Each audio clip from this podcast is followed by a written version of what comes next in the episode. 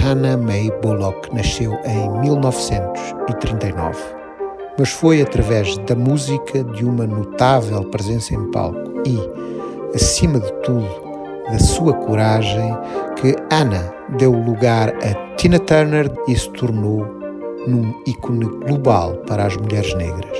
A relação conturbada com o seu marido Ike Turner, retratada no filme What's Love Got to Do With It, personificou a resiliência e a capacidade de superar adversidades.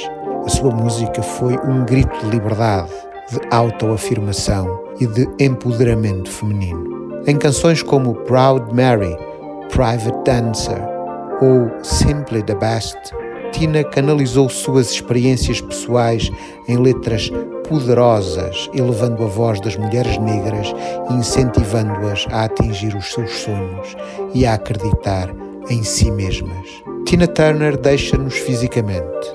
Os nossos heróis estão mesmo a morrer, mas a sua mensagem de amor, respeito próprio e liberdade continuará a brilhar.